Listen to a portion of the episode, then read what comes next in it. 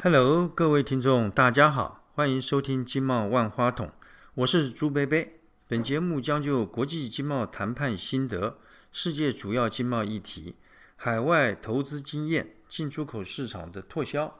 邀约驻外经贸商务官员、海外台商、学者专家。一起与我们聊聊，各位听众，我们上一集哈，呃，有跟有请我们海关呃缉毒犬培训中心的我们三位的同仁哈，跟我们呃分享，就是我们缉毒犬呃毛小孩他的一工作的情形，以及他退休以后生活的安排。那我们也晓得哈，一组的缉毒犬哈，就对的一组同仁哈，包括这个 handler，就是我们海关同仁跟那个缉毒犬，呃，他们是一个一对工作的伙伴。那我们刚刚都一直谈到，我们前面都谈到这个缉毒犬毛小孩。至于呢，我们海关的所谓 handler 这个领犬员啊，是怎么样如何这个训练的？因为他们的呃表现啊，呃也是非常非常的重要。以及呢，我们海关缉毒犬中心啊。现在跟了哪一些单位？呃，希望跟他们合作，以及合作的情形如何呢？那我们将在呃这一集哈跟大家来分享。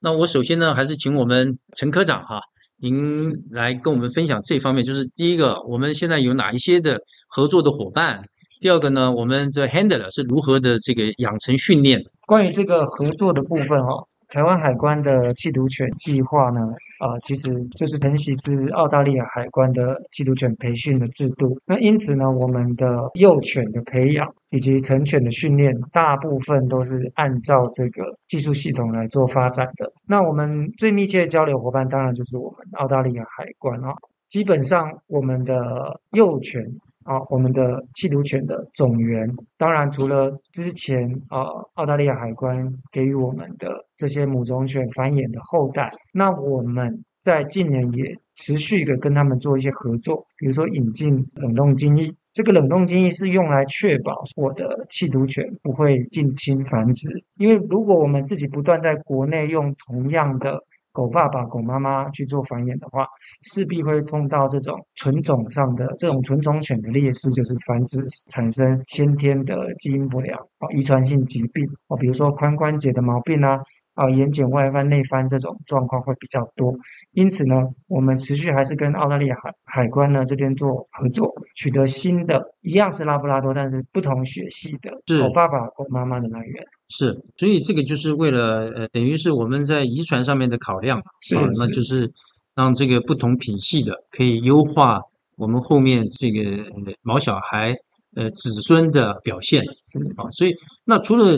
这个我们跟澳洲以外，那有没有其他的国家？呃，也跟我们有这些呃合作的交流。那其实这个部分就谈到说，呃，这个技术体系能够跟其他多少工作犬国家能够做多少的交流。我们大部分的跟国际的交流是在训练这个环节。我们跟一些欧洲时常在使用工作犬的国家，比如像波兰、捷克，我们都有做一些基本的联系啊，因为他们使用的技术层级呢，呃，是当然是为他们的。呃，查气的标的，比如说像像这种陆关的国家，很多陆地边境的陆地的边境，不是海港的，是非常多香烟啊。那我们可能就这个部分可以跟他们做香烟犬技术训练的交流。那气毒的部分，那当然他们有用他们不一样的训练方式。那这个部分如果能够强化我们的训犬的话，我们也会跟其他国家取经，然后来做精进。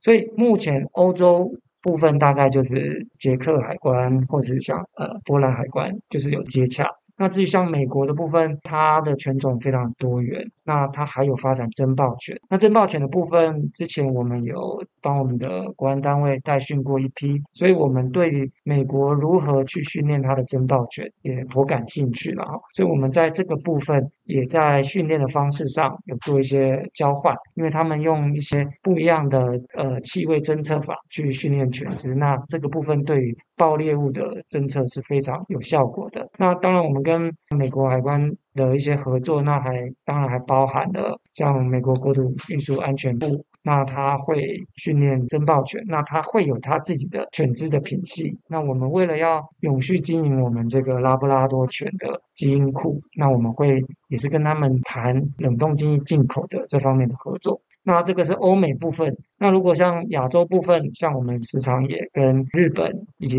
韩国海关做查气情资上面的交流，关于怎么样去部署这个缉毒卷队，去查比较偏向亚洲模式的毒品的走私案件。那我们在这个部分。有做非常多的琢磨跟交流。那另外一个就是配合我们南向政策，我们有跟越南海关大概提了一个观摩的计划，因为他们希望在短期间能够建立一些他们的缉毒犬的体制，所以他们也来跟我们取经。那至于国内的部分，其实就相对更多元了，因为从我们海关缉毒犬建制计划一百零一年完成之后，我们的绩效不断的，因为我们犬只呃数量的提升。然后有更多优异的表现，其他的国内用犬机关也发现到海关其实这一套发展非常的不错，但是大家所面对共同的问题，其实不外乎就是犬只的取得了哈。那因为训练技术都可以，呃，人跟人之间的交流研习可以传承的比较容易，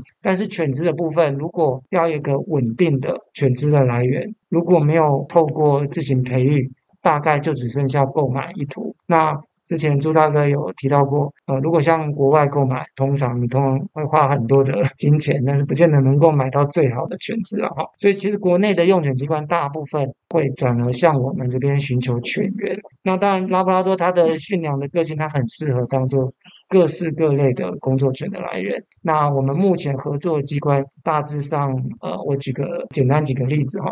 像我们的经常在机场啊、国门会看到的。检疫犬，这个是行政院农委会。那它有少部分的犬只是使用我们的拉布拉多。那还有大家比较知道的耳熟能详，就是我们的呃搜救犬。搜救犬大部分是中央机关，像是消防署，那各县市地方政府的消防局都有这个搜救的需求，所以他们会呃积极来询问说，我们是不是有不适合做缉毒犬，但是有其他优良特性的工作犬特质的狗狗。能够提供给他们转训成为搜救犬。那另外一个就是像我们的警察单位啊，比如说海巡啊，哦各县市政府的地方警队，那有一些也是零星会跟我们做接洽。拿来查询这个犬只的来源。那基本上呢，我们目前海关的工作犬转训的制度是目前是以无偿方式在做进行合作。那目前很多的合作案都非常成功，比如说，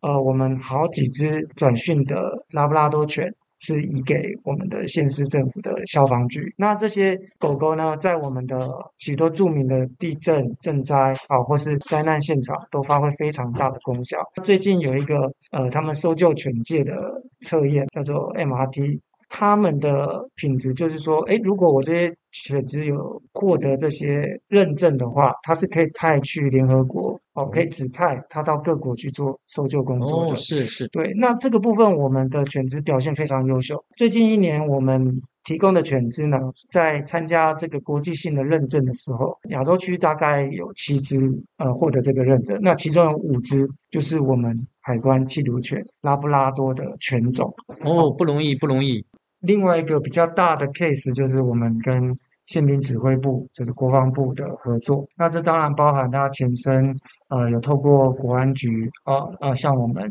提出合作代训侦报犬的需求。当时也训练出四组不错的犬只，那在执行呃元首维安以及特勤的一些勤务表现都还不错。那他们在四大运的时候，甚至还找出过真正的爆裂物，对，所以当时候是蛮成功的，因为刚毕业成功，就隔一年就已经有一些成效出现。接下来我们跟国防部宪兵指挥部在一零七年跟一零八年。连续签订的侦报权以及弃毒权的合作案，接下来这个合作案就是一百零八年开始，我们提供不同程度的提供犬只以及代训的服务，让我们的国军能够尽快的建制出缉毒犬队，来净化军中的环境。那目前执行成效都非常不错。那军中这种吸毒的案件，也因为我们缉毒犬队的加入，达到了一个贺阻的作用。所以，可是这样听起来，我们这个就是缉毒犬的合作啊，好像听起来应该是呃两大部分吧？对，一个是培育，另外一个是培训，是是就训练的部分。对，就训练的培训啊，跟培育嘛，哈对。不过我也对海关哈这个同仁哈，尤其我们缉毒中心哈同仁的努力哈，呃，用我们这个弃毒犬中心的优势啊，应该是做了很多的所谓的狗狗外交了，帮助我们那个驻外单位哈很多的忙哈。那您刚刚有讲到说，呃，我们现在训练的呃狗狗哈，那么也有帮他们训练，比方讲这个检疫犬、呃对侦报犬啊。我最近朱贝贝哈听到好像说我们这个毛小孩哈，这个嗅觉的这个所谓的天赋哈，好像还有一种犬现在说是可以训练说可以闻到侦测所谓 COVID nineteen，是说这个新冠疫情哈，这狗都可以可以闻得出来，所以是我我也不知道这是真的还是假的，您晓得吗？对这部分，其实各个呃先进的工作犬机关都有在进行研究了哈。不过每一个国家对于这个防疫的呃策略不太相近。那当然，狗狗在这个运用上，其实是经过这一年的疫情下来，其实我们跟其他国家的交流得知的讯息呢，是其实是可以很容易去侦测出新冠肺炎的这个标的了哈。哦，那真的有呢。是是，但是它的操作上、实物上会比较复杂、繁杂一点啊。比如说，那它可能需要取一些旅客身上的汗水，然后在特定的容器里面去做侦测。那这个是不是能够符合目前台湾边境的管制上的作为？所以我们还在审慎的做一些评估啊，因为毕竟这个利用侦测犬来呃嗅闻新冠肺炎可疑的旅客这个部分，牵涉到很多资源的投入了。那会不会因此有感染的风险？这个还是要审慎的评估。那目前有其他的 PCR 或是普筛一些措施，所以我们暂时是没有投入在这个部分。所以狗狗的真的嗅觉的这个天赋啊，嗯，实在我们难以想象。那朱贝贝从前我一个澳洲朋友曾经跟我讲过，说他们澳洲的缉毒犬哈、呃就是他们已经训练说这些犬只啊可以辨别纸钞的真伪啊，所以就是它如果是假钞的话。那狗可以闻得出来，那这个对于朱贝贝来讲，真是有点天方夜谭啊！因为即便是我们人类啊，你要发现纸钞是假钞的话，你可能有的时候用一般的肉眼都看不出来，还要用特殊的仪器嘛。结果可以训练出毛小孩具能具这些具有这些的能力啊，实在是也是令人非常惊讶了。最后这边在呃有讲的就是说，呃，我们缉毒犬这个表现的好坏，事实上跟领犬员是非常相关的，因为他们这个两双方呢是一对工作的伙伴嘛，哈，所以我们对于海关对于领犬员同仁哈、嗯是怎么样的呃挑选哈、嗯是怎么样的训练？那不晓得能不能您跟我们分享一下？哦，是俊哦生，哎，俊生你好，来嗯，关于海关缉毒犬对是是由呃一位领犬员跟一只犬搭配，所以成功的关键在于领犬员必须要懂得犬只给予的信息，然后去判断，然后才会有进一步的检查。然后要成为海关的领犬员的话，这是很多呃有兴趣的民众在询问。首先呢，要经过那个我们必须参加关务特考。成为哦我们是正式的嗯海关同仁才能进行报考，然后这些资讯可以考选部网站去查询如何去考取关务特考。那另外就是因为领取员需要耗费很大的体力去领犬、带领犬只，所以一般来讲是三十五岁以下的同仁，哎比较适合，因为三十五岁可能跑不动了。哎，三十五岁以上可能相对必须持续的运动，才能有一定的足够量的体能。接下来就是要基本的英文绘画能力，就是说，因为会有跟国际交流，然后要个性乐观。因为在训练犬只的时候会碰到很多问题，如果因为某些挫折而没办法去理解或是以正向的方面去改善的话，然后就会走入那个死胡同，就是一直没办法去了解说怎么该怎么解决，然后会自己没有信心，也导致犬只的反应没办法解，所以说个性必须要开朗乐观。然后接下来我们犬队的运作是团队的，所以不是单兵作战，所以必须适于团队合作。所以说必须融入整个团队，然后有建构团队的能力。因为我们遴选员当到一定程度的话，我们会遴选为小队长，小队长就必须要带三到四组犬队去进行查缉，所以要必须要有团队逻辑的概念。接下来就是具有工作热忱，所以才会一直有动能去发展犬只，然后甚至了解各个国际情势上怎么藏匿犬只，动脑如何去训练犬，然后最后就是要积极强烈想要当呃领犬员的企图心，在程序过程中往往因为犬只自己的动作没办法跟上。而消灭热忱，而造成无法解训的。俊生，我这个朱贝贝就很佩服你啊，你非常有这个使命感啊，一直能够呃在这个方面的发展啊，呃变成我们可以说我们海关哈这个 number one 训练的专家了哈。那您刚刚讲说我们领犬员要有很好的体能嘛哈，那通常还要通过呃这些这个测试啦这些，那您能不能讲一讲？大概啊，领犬员体能测试大概都是要做哪些项目啊？哎，在报考我们海关领犬员的时候，必须第一个我们会通过体测体能测验，评估就是一般来讲就是二十公尺冲刺，然后一些折返跑的量能，代表他的心肺功能或运动反应能力很好，还有一些灵敏度的测试。哦，所以这个必须要这个我们海关同仁要非常精壮。老弱残兵可能还跑不动，而且要灵敏哦。对了，朱贝贝曾经在澳洲哈看过他们那个领犬员的那个测试啊，它叫做 B test，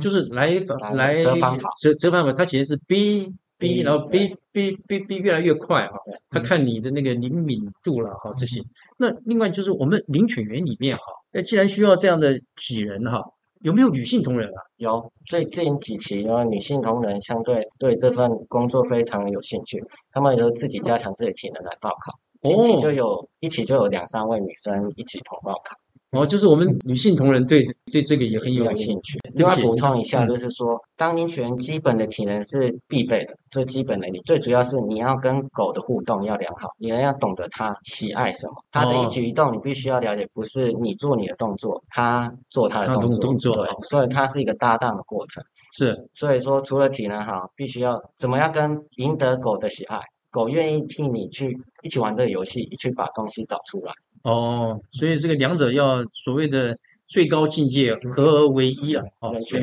这个蛮有意思的。各位听众，我们刚刚听到前面第一集、第二集，还有我们这一集啊，都听到我们弃毒呃毛小孩跟我们的领犬员同仁哈，呃他们的训练生活情形，以及他们对于这个我们呃国门所谓毒品禁毒的努力了哈。那呃都是他们对我们大家的贡献了。那最后呢？那朱贝贝也要请教一下，就是说，呃，既然我们呃海关缉毒犬队哈做了这么多的贡献，那有没有说我们海关缉毒犬队啊，呃，现在面临了哪一些的挑战？希望呃我们社会啊给予你们什么支持？能不能请科座您是这个部分，其实在我们缉毒犬发展的制度当中，我们会陆陆续续碰到相对的问题了哈。首先第一个就是我们的毒品。现在是推陈出新，防不胜防。每年可能呃都会有新兴的毒品的产生。那怎么样让这些新兴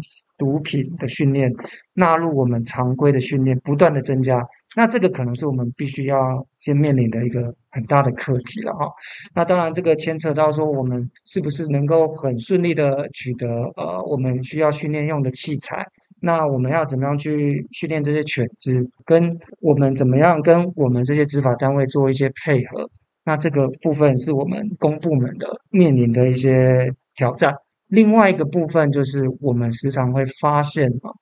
这个入出国门的旅客对于我们这个缉毒犬制度。可能并不是很了解，哦，除非你是经常性的入出国门，你可能会看到缉毒犬，不然你可能大部分时间，也许你是看到检疫犬比较多。对，就是那个米格鲁。对对对。那你对小小只的米格鲁跟大只的拉布拉多犬，你可能会不一样的观感，哦，因为我们时常就有听到一些旅客在投诉了，哦，说说为什么你们的狗狗容易。吓到我们的小孩，那你们的狗狗为什么都贴着我们那么近？会不会咬人？这样，嗯，哦，那这个部分是我们需要去做一些宣导的哈。当然，有些不是我们的拉布拉多犬造成的啦。那有些可能是因为可能人本身都会有一些，有的是爱狗，有的是讨厌狗。那也许狗狗从你旁边经过，没做什么。那可能你自己就会吓得魂飞魄散的，也是有。所以这个部分如何去取得民众的谅解或是支持，那这个部分也是我们很大的挑战。那因为我们这个推行这个制度已经慢慢行之有年了哈，所以其实目前的旅客是越来越能够配合我们的所有的茶器啊。因为那再来谈到的就是我们的预算的编列，那基本上这个部分。其实呃，公部门在对于我们这个缉毒犬制度是相当支持了哈。那目前我们的立法委员也慢慢了解到这个制度的重要性，这个制度对于海关如何弥补这些仪器检查以外的查缉的能量。非常的有帮助，这个部分我们获得越来越多的支持。那我们也希望，因为这个缉毒犬制度是永续经营的，那很多的设备、软硬体都需要不断资源的投入，所以我们会希望这个计划是不断的延伸、永续的经营下去。再接下来就是提到一个比较现实的问题了哈。那发展这个缉毒犬制度有一个必须要面对的，就是当我们的寄养家庭是我们非常重要的一个环节。那如果寄养家庭没有合适的，那这些狗狗的发展该怎么办？那为什么会提到说这个缺乏幼犬适合的寄养家庭呢？就是因为我们这套体系是呃传承自。澳大利亚，那澳大利亚大家知道就是地广民稀啊，所以其实每一个寄养家庭呢，它有很大的空间，比如说庭院的环境，可以让这些幼犬做发展。也许一户寄养家庭，它就可以寄养好几只拉布拉多的幼犬，可以同时做发展。但是这样的情况。拿到台湾并不容易实现，因为尤其大家在一个都会的生活环境里面，你们如何去找到这些爱狗人士，然后有这些环境可以让犬只养成独立性，这是非常大的挑战。那我们会遇到说，哎，因为这个我们缉毒犬中心就位在台中后里，所以我们必须有一些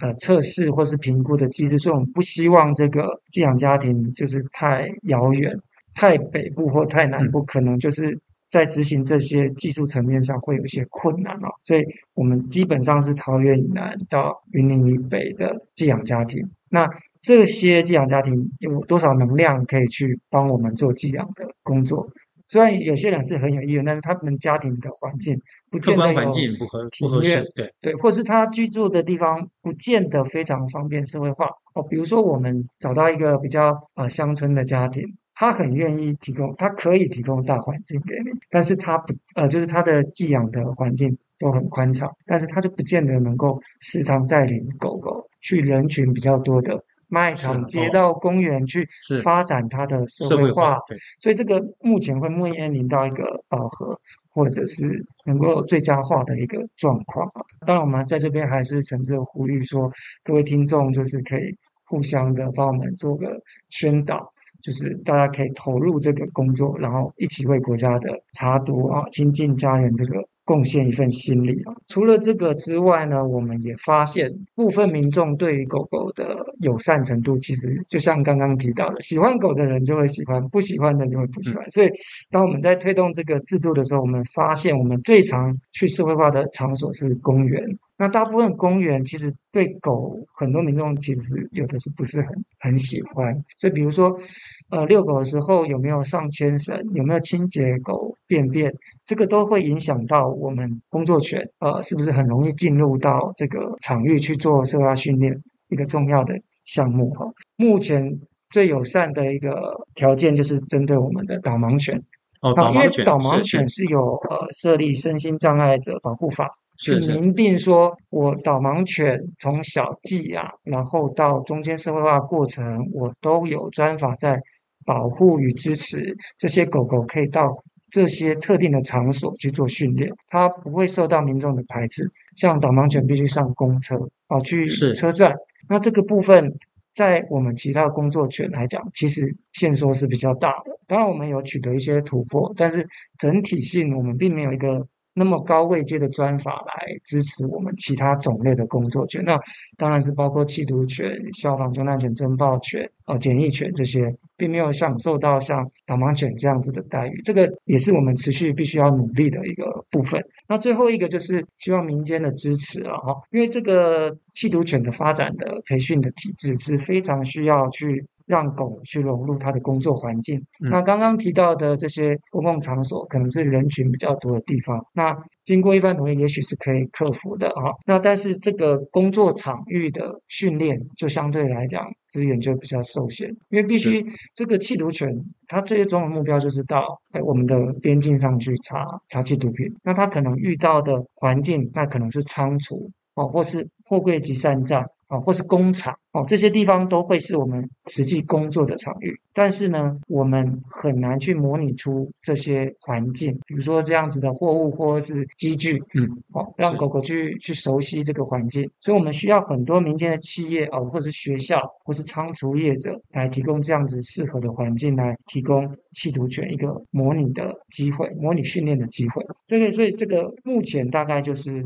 这几个部分是我们努力要去推动的一个方向。谢谢那个客座啊，您告诉我们这个制度。在推行的时候，那需要社会还有我们政府支持的地方。各位听众，您下次如果在机场或者公共场合看到我们缉毒犬在执行任务的时候，大家应该知道，我们的海关的缉毒犬呢教养很好，他们不会乱叫，那更不会咬人的啊，所以需要大家呃一起来呃支持这个制度啊。那最后呢，各位听众，这个我们呃听了这三集的我们海关缉毒犬培训中心同仁的经验分享哈，那朱贝贝有一些呃想法，就是说呃遏制贩毒了，呃人人有责，为了防范毒品呢流入我们国内啊，达到阻截毒品于关口啊，我们海关缉毒犬队啊，以及现任跟历任的相关的海关的长官呐，为了建立这支缉毒的队伍，